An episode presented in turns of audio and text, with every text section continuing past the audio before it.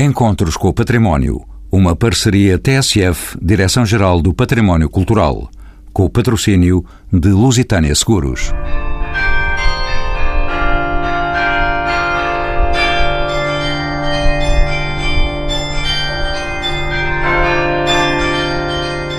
Emerge na cidade do Porto há 250 anos. Ex-libris da capital do Norte, a Torre dos Clérigos agiganta-se por entre o casario da cidade invicta como bandeira do barroco, saída das mãos de Niccolò Nasoni, o arquiteto italiano, que haveria de deixar no país impressivos sinais do seu gênio. Amada pela população da cidade, a Torre dos Clérigos nasce da igreja que a sustenta e da enfermaria criada pela Irmandade dos Clérigos Pobres. Ali se recolhiam os membros de um clero menos bafejado pela sorte da vida.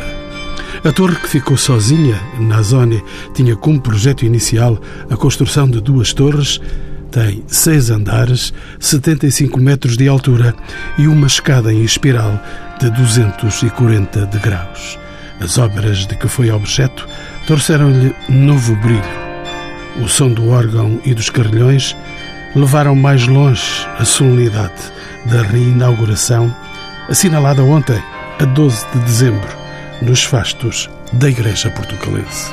São convidados deste programa o arquiteto João Carlos dos Santos, subdiretor da Direção-Geral do Património Cultural e projetista da intervenção de requalificação da Igreja e Torre dos Clérigos. Germano Silva, jornalista e historiador da cidade do Porto.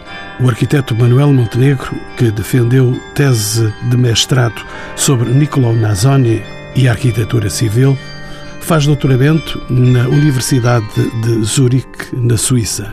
E ainda o padre Américo Aguiar, vigário-geral da Diocese do Porto e juiz da Irmandade dos Clérigos, a quem pergunto pelas razões que levaram à construção desta emblemática Torre dos Clérigos. Este edifício nasce porque a direção da Irmandade dos Clérigos, nos idos do século XVIII, decidiu eh, construir uma sede própria. A Irmandade funcionava nas instalações da Santa Casa da Misericórdia do Porto, na Rua das Flores, e a certa altura sentiu-se a necessidade e o desejo de ter uma sede própria. Encontra-se um jovem arquiteto que andava pela cidade a fazer obras na Catedral, em sede vacante, e o mesmo responsável dessas obras assumia responsabilidades na Irmandade dos Clérigos, era o Dião do Cabido, o presidente do Cabido, e eh, desafia o jovem Nazoni para eh, o risco, que era um risco duplo, o jovem Nazoni, para eh, desenhar o projeto da construção da nova sede eh, da Irmandade eh, dos Clérigos. Eh, uma igreja, a enfermaria hospital e depois a Torre Cineira, que acabou por ganhar maior fama do que o resto do edifício. Padre Américo Aguiar, sabemos que à data da construção deste monumento, no século XVIII, a Irmandade dos Clérigos era uma instituição com grande influência. O que era esta Irmandade e qual o seu papel na sociedade portuense de então? Estamos no século XVIII. Esta Irmandade, eh, criada em 1642, aparece para dar resposta às necessidades do que nós chamamos hoje o Serviço Nacional de Saúde para o clero. Qualquer clero, se não fosse do dito alto clero, digamos assim, se fosse eh, subcontratado para tomar conta de paróquias e de, de serviços, eh, quando por doença ou por velhice ficasse sem possibilidade de trabalhar, ficava totalmente desamparado. E a Irmandade pretende dar resposta a isso mesmo. Em 1707, três irmandades que existiam na cidade, a dos clérigos, a de São Felipe Neri, que funciona, funcionava no que é hoje a Igreja dos Congregados, junto à Estação de São Bento, e a de São Pedro Advíncula, que funcionava onde hoje está a reitoria da Universidade do Porto, fundiram-se em 1707, de maneira a que eh, conjugassem esforços de resposta mais capaz a essas necessidades dos clérigos pobres até aos tempos de hoje. Germano Silva, um ilustre camarada e o homem que tudo sabe sobre a história do Porto. Podemos dizer que há 250 anos a zona onde nos encontramos era muito diferente da atual. Como era então este local quando foi construída a torre e a igreja dos clérigos? A torre e a igreja dos clérigos foram construídas da parte de fora da muralha. A muralha começou a ser construída no século XIV, no tempo de Dom Afonso IV, e só acabou no tempo do neto, o Dom Fernando, e por isso chamam Fernandinas. Já estávamos para lá da cidade, é isso? Sim, estávamos fora da cidade, exatamente num terreno chamado Campo das Malvas, que era onde se enterravam os facínoras, os homens que morriam na forca, os assaltantes, os ladrões. Tirar alguém às Malvas é, é isso? Tem a ver com isso, exatamente. Mandar alguém para as Malvas tem a ver exatamente com isso, era mandá-lo para o cemitério. Portanto, aquilo, os terrenos foram, eh, pertenciam depois a um, dois civis que os doaram à Irmandade dos Clérigos para a construção da torre. Exatamente, neste sítio, este o, o, local, quando a igreja e a torre começaram a ser construídos, havia muito poucos edifícios aqui ainda à volta, não é? O mais antigo era o convento e a igreja dos Carmelitas, que é de 1608 e havia muito poucos edifícios, portanto, este terreno era um terreno baldio, era um terreno, aliás, quando as muralhas começaram a ser construídas, o terreno chamado uh, o Olival, Campo do Olival, Terreiro do Olival, houve uma permuta entre o bispo Dom Basco Martins, em 1331, e o, e o Dom Afonso IV, em que passou da, da posse do bispo para a administração municipal, não é? E curiosamente, o bispo pôs uma condição que neste local nunca seria montada uma cordoaria, nunca seria construída uma igreja, nunca seria feito feira, nem haveria um matadouro. Houve de tudo menos matadouro. Arquiteto João Carlos dos Santos é o subdiretor da Direção-Geral dos Bens Culturais, uma vez mais neste programa. Bem-vindo. Depois de um período de obras de recuperação, e de requalificação da Igreja e a Torre dos Clérigos, o conjunto abre de novo as portas ao público. Em que é que consistiu este projeto?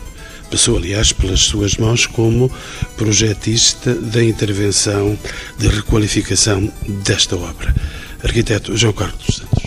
Eu gostava, antes de mais, de dizer que esta obra é essencialmente uma obra de restauro e recuperação. Temos uh, várias intervenções no edifício, como disse, o edifício é constituído pela igreja, pelo corpo da Irmandade e pela torre, e portanto, nesses três sítios tiveram intervenções diferentes.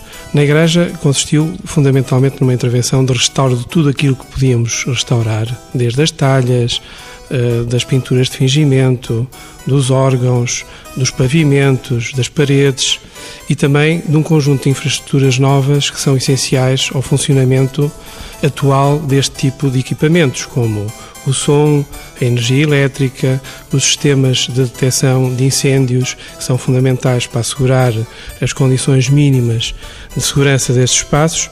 E, portanto, isto é uma obra invisível, digamos assim, porque aquilo que nós pretendemos é que as pessoas que conheciam a Igreja cheguem hoje à Igreja dos Clérigos e que a revejam com o esplendor que teria tido mais ou menos na altura em que foi concebida, no século XVIII.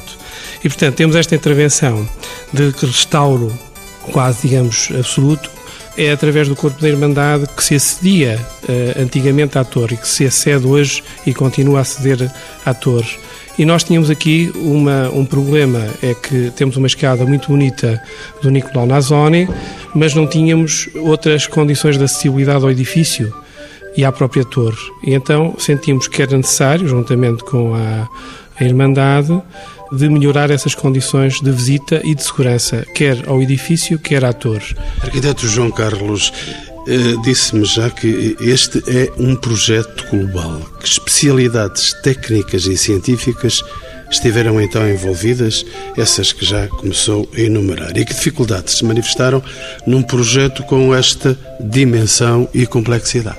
De facto, eh, este trabalho é um trabalho de uma grande equipa, uma equipa pluridisciplinar com várias valências. Eh, obviamente que, tratando-se de um trabalho de restauro, tem estas componentes todas e tem estas valências todas, desde os restauradores até aos especialistas. Foi feito um diagnóstico muito bom inicial que serviu para identificar todas as patologias que existiam no edifício. O edifício apesar de aparentar bom estado de conservação, tinha muitas patologias, algumas visíveis, outras que não eram visíveis. E, portanto, tudo isto obriga a uma metodologia de trabalho, que é a metodologia que nós usamos neste tipo de intervenções e que, de facto, tem uma equipa multidisciplinar que eh, tem desde os restauradores da talha, da pintura sobre tela, dos órgãos, das pinturas murais, até os especialistas depois de todas as intervenções dos sistemas da AVAC, da iluminação, aos arquitetos, aos engenheiros. Foi feita uma consolidação estrutural do edifício muito significativa, ou seja, foi feito um reforço estrutural. Apesar do edifício estar em bom estado, verificámos que havia alguns pontos que era necessário reforçar, fizemos esse reforço e, portanto, é um conjunto de obras muito significativo. Eu gostava de destacar, de facto, este aspecto, é que depois o Padre Américo com certeza poderá falar nisso, eh, mas efetivamente esta obra é uma obra global, ou seja, tem desde o restauro da talha até ao equipamento mais sofisticado de detecção de incêndios que possa haver. Tudo foi concluído até porque as festas se iniciaram já ontem, as festas de inauguração desta renovada obra. Sim, foi um esforço muito grande. O seu Padre Américo pôs uma data limite que era 12 de dezembro de 2014 e nós tentámos cumprir religiosamente, aqui aplica-se mesmo o termo, esta data. Obviamente que foi muito difícil conseguir este objetivo, mas está efetivamente conseguido e isso é que interessa. Padre Américo, vamos então até à igreja.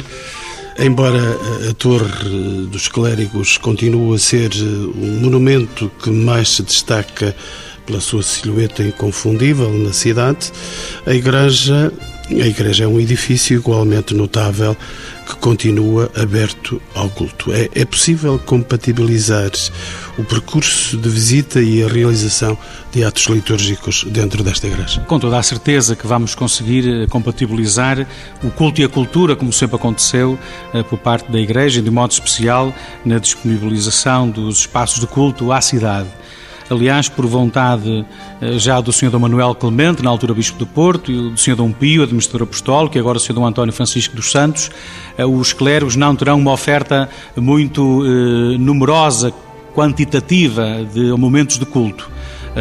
haverá inicialmente, única e exclusivamente, uma celebração ao domingo à noite de maneira a que os visitantes, seja por razões de fé, seja por razões turísticas, possam também ser interpelados pela música do órgão, pela talha, pela pintura, ou seja, através da arte presente em tantas facetas nesta igreja, as pessoas possam ser tocadas, possam ser interpeladas, provocadas e não única e exclusivamente com momentos de culto que existirão eh, certamente eh, pontualmente. Arquiteto João Carlos dos Santos, entretanto, uma das questões que determinou a necessidade destas obras, e já o fomos dizendo, foi o grande fluxo de visitantes. De que forma é que também foi resolvida a questão das acessibilidades e a gestão de públicos?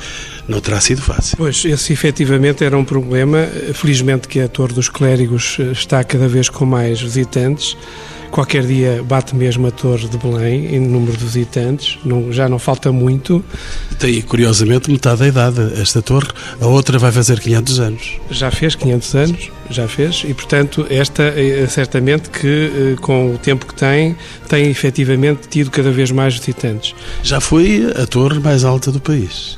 Sim, já foi a torre mais alta do país. Eu agora não sei dizer ao certo qual é que nunca sei esse número. Ficamos com o ponto mais alto que é o pico.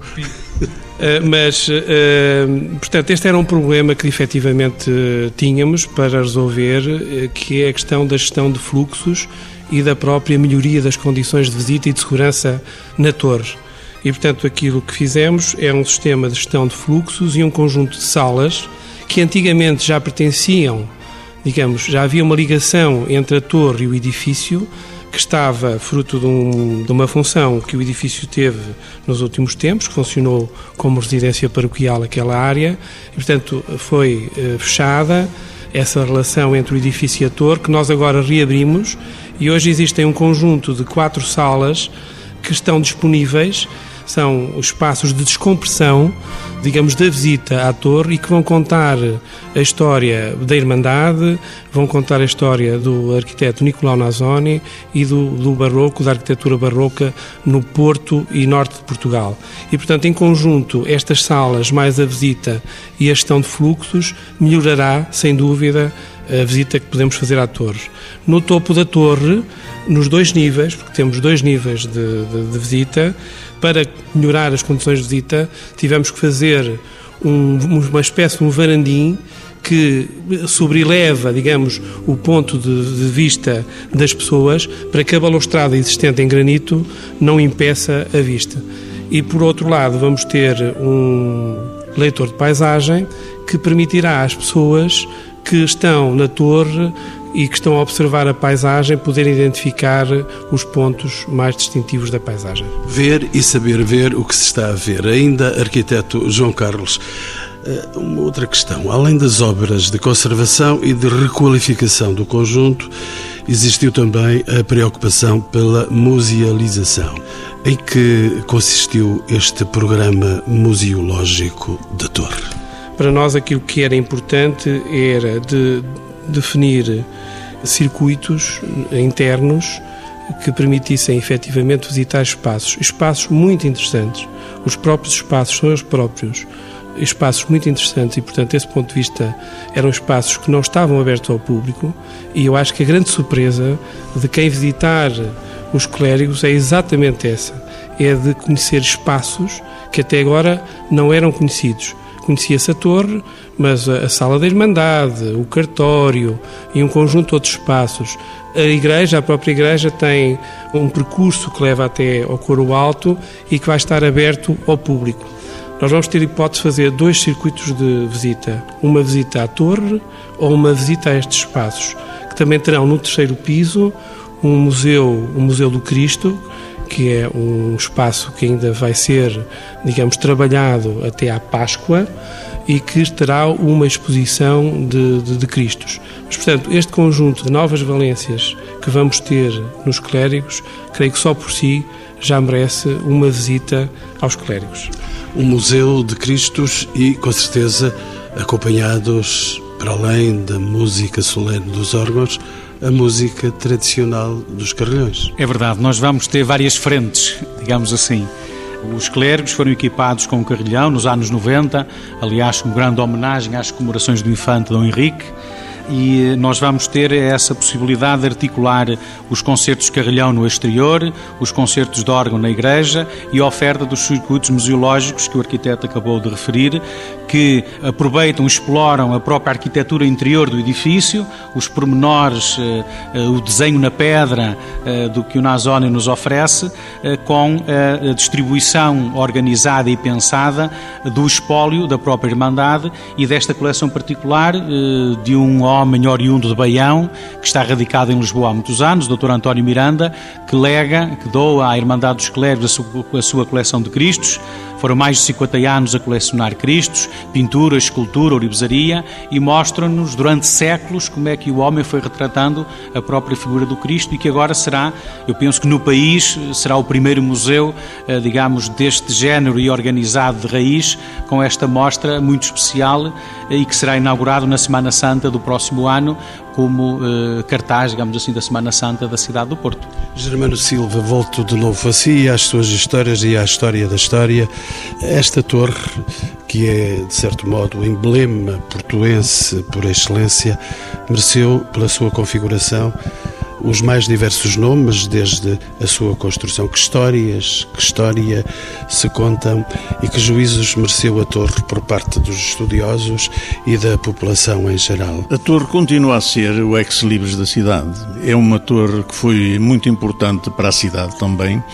Logo nos princípios, logo a seguir à construção, ela servia, por exemplo, de baliza aos navios quando eles vinham no alto mar de longe, a uma distância grande, já avistavam a torre e sabiam uh, a orientação que deviam dar aos barcos quando eles vinham para o Douro, para entrar no Douro. Uma espécie de farol. Exatamente, não é? Farol era mais torre da marca, uma guia, um guia, era uma torre que guiava-os. Uh, serviu também, por exemplo, de relógio da cidade. Nos tempos em que não havia grandes relógios, não havia relógios, criaram aqui um sistema que consistia, era um sistema muito arcaico, que era um, um gatilho de um revólver, depois tinha um fio, o fio estava preso ao gatilho, havia uma lente, ao meio-dia o sol do meio-dia incidia sobre a lente, a lente queimava o fio, soltava o gatilho e, e, e rebentava um... Isso eram horas perigosas essas. Rebentava um morteiro e os lojistas do Porto diziam assim, olha, é meio-dia, e então fechavam a loja. Portanto, quer dizer, isso serviu ainda também para, para avisar.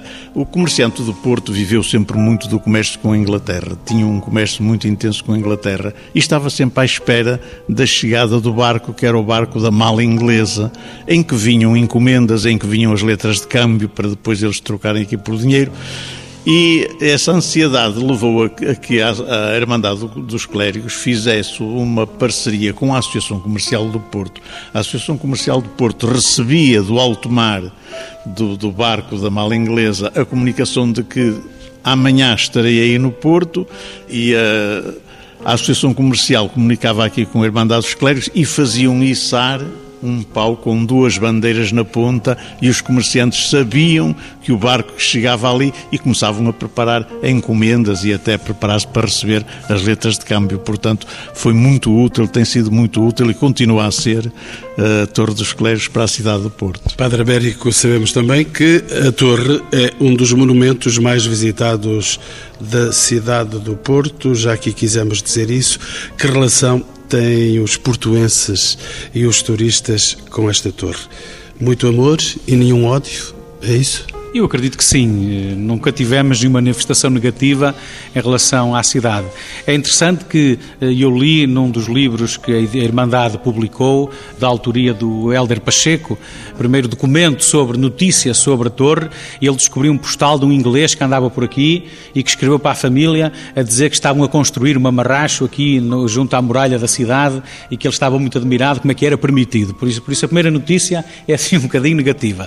Agora, eh, o fluxo fluxo que nós temos, quer de visitantes portuenses, quer de portugueses, quer de estrangeiros, eh, tem sido um fluxo que aumenta eh, cada vez mais e as pessoas ficam muito agradadas com o que vem. Eh, ficarão ainda mais. É? A partir de hoje ficarão ainda mais porque, para além de subir e descer a torre, para além de ver a cidade do topo do Ex Libris, vão passar a poder usufruir desta história que vamos contar, do Nazoni, do Barroco, esta igreja belíssima, o circuito museológico, por isso as pessoas vão ricas, vão mais ricas depois de visitarem o Ex-Libris da cidade. E é sobre Nicolau Nazoni que vamos falar agora. Eu aproveito a oportunidade para apresentar aqui a este grupo de conversa o arquiteto Manuel Montenegro. Bem-vindo. Esta torre não é exemplo único da obra de Nazoni. Quais foram os modelos eh, e inspiração para este monumento? Arquiteto Montenegro? O arquiteto Nicolò Nazoni nasce em Itália, italiano de, de origem, eh, nasceu em 1691 e tem uma formação enquanto pintor e eh, arquiteto de arquiteturas efêmeras em Itália. E um dos dados curiosos é que quando chega ao Porto, depois transforma-se ou reinventa-se também como arquiteto, eh, talvez por ter percebido que a oportunidade e os clientes estavam, estavam à mão. E depois é interessante ver para trás quais foram os espaços que ele conheceu em Itália como é que eles o influenciaram. Ele nasceu numa cidade chamada San Giovanni Valdarno, no centro de um triângulo importantíssimo do Renascimento, que é Florença, Siena e Arezzo, e a cidade é uma cidade de, de fundação eh, proto-renascentista, é desenhada como um campo militar romano por um arquiteto que esteve nos inícios dos inícios do Renascimento florentino, o Arnolfo di Cambio. E percebe-se que desde aí, ou desde essa fundação da cidade, a cidade foi muito importante como produtora de, de mentes brilhantes da arte italiana. Por exemplo, o pintor Masaccio, que foi eh, responsável pelo início do Renascimento na pintura, é natural da mesma cidade Nazoni.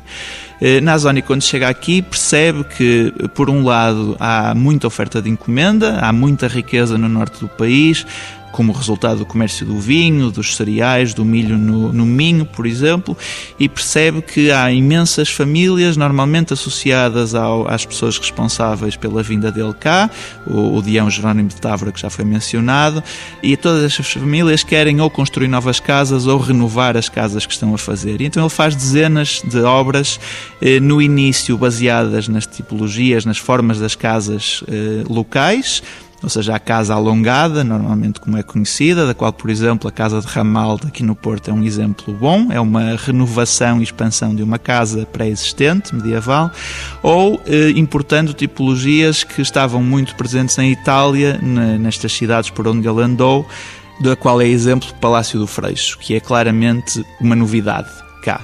É uma casa muito interessante, tem uma sala para desmontar da carruagem dentro da casa, que é bastante inovador. A escada de acesso ao piso nobre é invertida para as pessoas chegarem a partir dessa sala de desmonte. Chega-se a um salão nobre com uma escala muito uh, pouco normal para uma casa nobre. E esta é a casa que ele fez para o seu mecenas, para o, para o Jerónimo de Távora, que foi responsável pela chegada dele ao Porto. Em termos de igrejas, introduz também eh, algumas novidades que depois vão ser mais eh, consequentes no Brasil. Por exemplo, a Igreja dos Clérigos é, é um caso quase único de planta oval. Existe uma, uma outra igreja ligada a um convento em Maceradão, mas são os dois casos eh, que eu conheço de planta oval em Portugal. E existem depois consequências de, dos clérigos no Brasil mas cá, eh, tão diretamente em termos da planta, não, não são conhecidas. Arquiteto Manuel Montenegro, deixe-me introduzir uma outra vertente eh, na conversa. É natural que, pela sua complexidade, a edificação deste conjunto, da igreja, da torre, exigisse a presença de vários mestres. Quem é que participou na sua construção? Como é que era o estaleiro das obras uh, da Torre de Esclaro? E isso é também um aspecto importante em relação a, a, ao percurso Nazoni aqui no Porto. Ele chega à cidade em 1725, eh, no âmbito de uma campanha de renovação da, da Sé, em período de Sé vacante. Eh, e eh, inicia logo os trabalhos em articulação com pelo menos dois artistas eh, locais o António Pereira e o Miguel Francisco da Silva, que o acompanham eh, seguramente ao longo de uma, uma boa parte da, da, carreira dele. Há notícias deles a trabalharem em conjunto na sede Lamego, há notícias deles trabalharem em conjunto, pelo menos o António Pereira, aqui no caso do, dos clérigos. Descobrem-se ainda hoje contratos de obras que são atribuídas ao Nazoni que foram contratadas a António Pereira, por exemplo, o caso da, do Palácio de São João Novo aqui no Porto, e por isso vê-se desde o início um cruzamento intenso entre estes vários mestres locais. O Miguel Francisco da Silveira é originário de Lisboa, mas estava a trabalhar no Porto.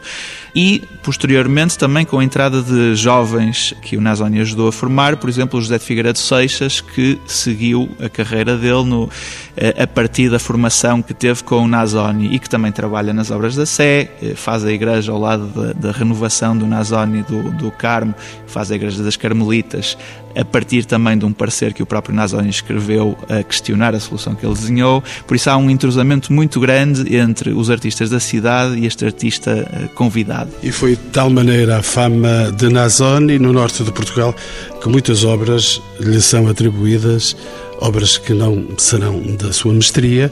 Qual é que foi a verdadeira influência na arquitetura e escultura em Portugal de Nazan? Isso é uma, é uma questão difícil porque o registro documental destas obras eh, é muito escasso.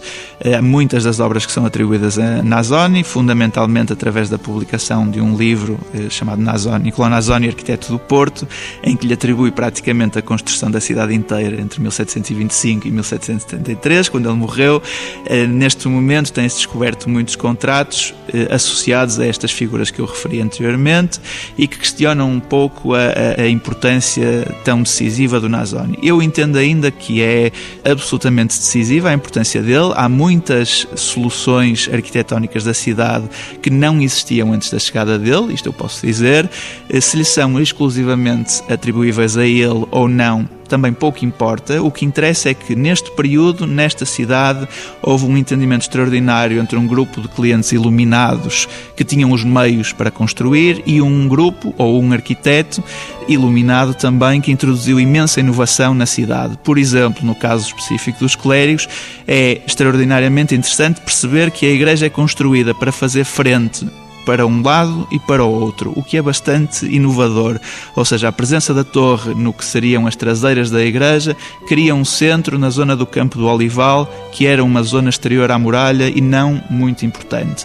Ao passo que a fachada principal de, de acesso à igreja, avançando sobre uma zona com problemas eh, de, topográficos muito difíceis e obrigando a criar uma estratégia de acesso também muito interessante, faz uma frente em conjunto com Santo Ildefonso e definem um centro de gravidade em torno do que hoje é o centro da cidade, Avenida dos Aliados, anterior Praça da Liberdade. Eh, ou Praça da Liberdade hoje também. E por isso esta compreensão do problema urbano que era aquele sítio é algo extraordinário no, no âmbito da cidade. E isto acontece em várias outras obras dele, por exemplo, a presença do, do eixo de acesso ao, à Casa da Perlada condicionou a estrutura urbana daquela zona inteira da cidade, a mesma coisa em várias outras obras que ele fez a, por toda a cidade. E esse é um aspecto que eu entendo que é plenamente atribuível ao, ao Nazoni. Vamos deixar um pouco em descanso Nazoni, Nicolau Nazoni, Germano Silva, ainda à procura do seu saber. Como era a vivência artística e cultural da cidade do Porto na altura da construção dos clérigos? Isto foi tudo, como já vimos dizendo, há 250 anos. Era uma cidade fervilhante, essa, há 250 anos. Era, era uma cidade fervilhante, como já aqui foi dito, era uma cidade muito voltada para o comércio e, sobretudo, o comércio do vinho, porque estava numa grande, num grande incremento o comércio do vinho aqui no Porto. Aliás, criou, foi através do imposto do vinho, sobre o vinho, sobre a venda do vinho, que se construíram alguns eh, edifícios importantes aqui na cidade. E a Igreja dos Clérigos, eh, além de ter sido inovadora, suscitou também alguma, alguma polémica. Por exemplo, na altura que estava a ser construída, o abade de Santo Ildefonso, onde, segundo parece, o Nazoni também interveio, o abade de Santo Ildefonso não via com bons olhos a construção de uma igreja no lado oposto. Fizesse uma torre do mesmo tamanho? mas ele, ele, não via com bons olhos a igreja e chegou, chegou a, à fala com os artistas, os artistas que andavam a construir a igreja e, e, e as obras pararam, quase pararam, demoravam, não andavam, a Irmandade teve que intervir e manda despedir o pedreiro que andava a fazer as obras, as, as obras iniciais, e depois mandou uh, retomar as obras com o ritmo normal, porque não era uma questão de falta de dinheiro, era uh, o problema do, do padre Santo Ildefonso. A arte e a cultura, naturalmente, desenvolviam-se pelo país uh, no século XVIII. Foi um tempo áureo mas aqui no Porto, sobretudo, sentiu-se muito aqui no Porto. As grandes, as igrejas mais importantes da cidade foram construídas exatamente nessa época. A Lapa, por exemplo, São João Novo. Por Chegava o dinheiro do Brasil. Vinha o, o, o, ouro do Brasil, exatamente, também este, na, a talha dourada, na, na, não só aqui nos colégios, mas sobretudo em São Francisco e Santa Clara, que são dessa época também artistas, e tínhamos cá artistas famosos, grandes artistas, curiosamente viviam quase todos muito perto dos mosteiros, que eram os empregadores da época, não é? De maneira que os artistas viviam por ali perto. Mas foi uma época de grande atividade cultural, de, de grande atividade comercial e, sobretudo, de vivência, das, da vivência das pessoas. Quando cá chegou o João de Almada e Melo, que era parente do Marquês de Pombal, e ele veio com a incumbência de ver, lá ver o que é que se passa, porque tinha havido aqui a revolta dos taberneiros em 1757. Ele veio para apaziguar esta coisa, mas quando veio a mulher, que era da família dos Lencastres, ainda vinha com o temor do terremoto de Lisboa. E quando chegou aqui, nas vésperas, sentiu-se aqui um pequeno tremor de terra. E ela ofereceu à Igreja dos Clérigos a imagem do padroeiro contra os Santo Emídio, que está ali nos colégios, a Igreja Emídio exatamente colocou-a nos colégios, que tinha acabado, estava a ser acabado de ser construída, para proteger a cidade contra futuros terremotos. Germano, em termos urbanos, algo mudou com a construção dos clérigos, temos vindo a dizer isto nesta nossa conversa. Podemos dizer que a implantação deste conjunto, que está aqui fulgurante, moldou o crescimento da zona envolvente. Foi tudo marcado aqui por esta torre, por este emblema da cidade. Sim, foi a partir da altura. eh, As muralhas tinham deixado de ter a utilidade que tinham na Idade Média, não é? Já não era preciso a invenção da pólvora, depois os canhões já derrubavam as muralhas. Aquilo já não fazia sentido. Começavam-se a derrubar as muralhas. Eh, A Dona Maria I facilitava a construção de casas nos sítios onde estava a muralha, criou um decreto no- nesse sentido de facilitar a construção de casas. A calçada, que é hoje a Rua dos Cleros, que era a calçada da Natividade, começou a ser urbanizada, portanto, quer dizer, a cidade começou a expandir-se exatamente para fora da- do circuito da muralha e o que outro que nessa época eram quintas e, e propriedades rurais e rústicas começaram a ser urbanizadas e a cidade expandiu-se a partir desse tempo. Padre Américo, eh, deixei para trás uma questão que gostaria de lhe pôr. Esta igreja, esta torre, este complexo é construído porque existiam padres pobres. Era uma situação social que não se veio a repetir no país, ou veio? É cíclico, ou seja, nós estamos num tempo em que o clero era colocado pelo Estado, pela coroa. E o clero candidatava-se às paróquias. As paróquias eram escalonadas por categorias, paróquias primeira, de segunda e terceira. As boas e as As más. boas e as más. Agora falamos muito em bom em, em separar coisas boas e más. E eu vou dar um exemplo. Um, um padre do Algarve podia se candidatar a uma boa paróquia em Braga e podia nunca lá pôr os pés. Ou seja, era-lhe atribuída à paróquia e ele contratava um tarefeiro, se assim podemos dizer. E, é este, este baixo clero, se assim podemos referir, que fica sujeito à bondade de quem o contratava e que na velhice ou na doença ficava desamparado. E desde 1642, como eu disse há pouquinho, que a Irmandade dos Clérigos vai servir de, de Caixa Previdência, de Sistema Nacional de Saúde, até eh, que o clero entra na Segurança Social em 1983, século XX. Ou seja, 240 anos depois. A verdade é que tenho ainda uma última questão para os meus ilustres convidados e gostaria de lhes perguntar e perguntar a cada um de que forma esta obra pôde influenciar a recuperação ou pode influenciar a recuperação de outros monumentos nesta cidade. Arquiteto, vou começar por si. Primeiro porque é uma obra emblemática para a cidade e, portanto, é uma obra que é eh, extremamente visitada e, portanto, desse ponto de vista, eh, influencia com certeza absoluta. E é muito importante nestes tecidos, nestes tecidos antigos das cidades, ter este património reabilitado. Verifica-se hoje em dia, infelizmente, na cidade do Porto, que há um conjunto de edifícios que estão a ser reabilitados nesta zona. A própria vivência da cidade hoje nesta zona é uma vivência completamente diferente da vivência que se tinha há uns anos e isso também se deve, sem dúvida, à reabilitação do património, porque sem isso a vida nas cidades eh, também não se pode desenvolver. E, portanto, nesse sentido, é extremamente importante esta intervenção. Germano Silva anda todos os dias a mexer na história da cidade. Esta cidade fica mais bela, mais estabelecida em si mesma com estas obras que aqui foram colocadas e estão à vista eh, nesta torre, nesta igreja. Ganha com certeza e eu espero que o Padre Américo, com o entusiasmo, o dinamismo, o arrojo com que se meteu à obra aqui nos Clérigos, faça a mesma coisa na Igreja de Santa Clara, onde ele é pároco, é a Igreja Paroquial da Sé, e a Igreja de Santa Clara, que é um monumento nacional muito importante do antigo convento das Clarissas, e é onde está a mais bela talha dourada do nosso século XVIII, que o Padre Américo ponha o mesmo entusiasmo na recuperação da Igreja Santa Clara. Padre Américo, já lhe vou bater à porta, mas deixe-me ouvir ainda a opinião do arquiteto Manuel Montenegro, a sua última palavra sobre o seu Nazone. Nazani. Então, continuando neste âmbito da, da, disponibilidade do património para ser recuperado e ajudar à, à reabilitação da cidade, o, o Nazani eu acho que é uma oportunidade extraordinária para que isto seja feito num, num, num âmbito global da cidade. Por exemplo, foram já dados bons exemplos e maus exemplos de, de reabilitação da obra dele recentemente. Por exemplo, a reabilitação do Palácio de Freixo, que foi exemplar no, do, em termos de processo de reabilitação, mas não tão exemplar na maneira como foi depois posta a serviço da cidade. E um bom exemplo, a maneira também impecável como foi reabilitada a Casa da Perlada, também de Nazoni, e impecável como foi posta ao serviço da cidade enquanto sede do arquivo da, da Misericórdia do Porto.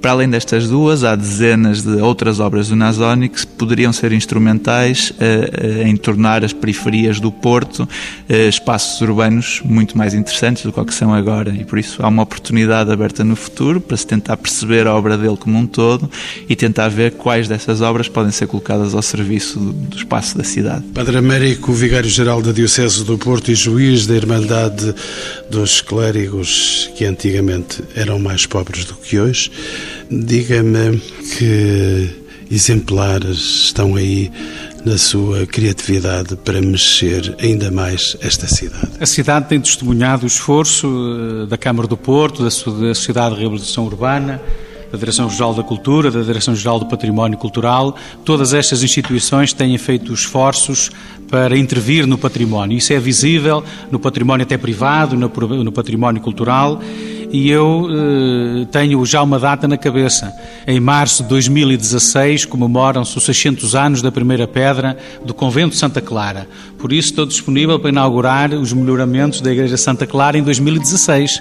Por isso, nos deixarem, é sempre o mesmo segredo. Deus quer, o homem sonha, a obra nasce. Por isso gostaríamos muito que este tesouro da cidade, que é a Igreja Santa Clara, pudesse ser intervencionada de maneira em que em 2016 pudéssemos assinalar dignamente a recuperação deste património que se pode perder para sempre por causa do ataque da formiga branca à talha dourada.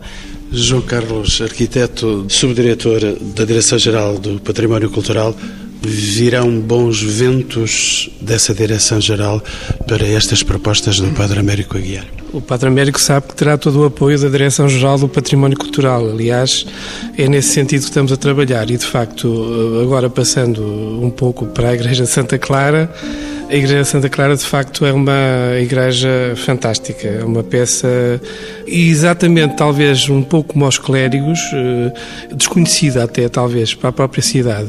Creio que há muita gente que não conhece a Igreja Santa Clara e vale a pena. Vale a pena conhecê-la agora e valerá muito a pena conhecê-la daqui a muito pouco tempo, quando ela estiver completamente restaurada. Eu estou convencido que sim, há boas notícias nesse sentido. Vai iniciar-se brevemente uma intervenção extremamente necessária na, na cobertura e na drenagem periférica. Eh, é a Direção Regional de Cultura do Norte que vai promover essa intervenção e seguir-se-ão um conjunto de outras intervenções de tal forma que possamos daqui a muito pouco tempo ter a igreja efetivamente restaurada e recuperada.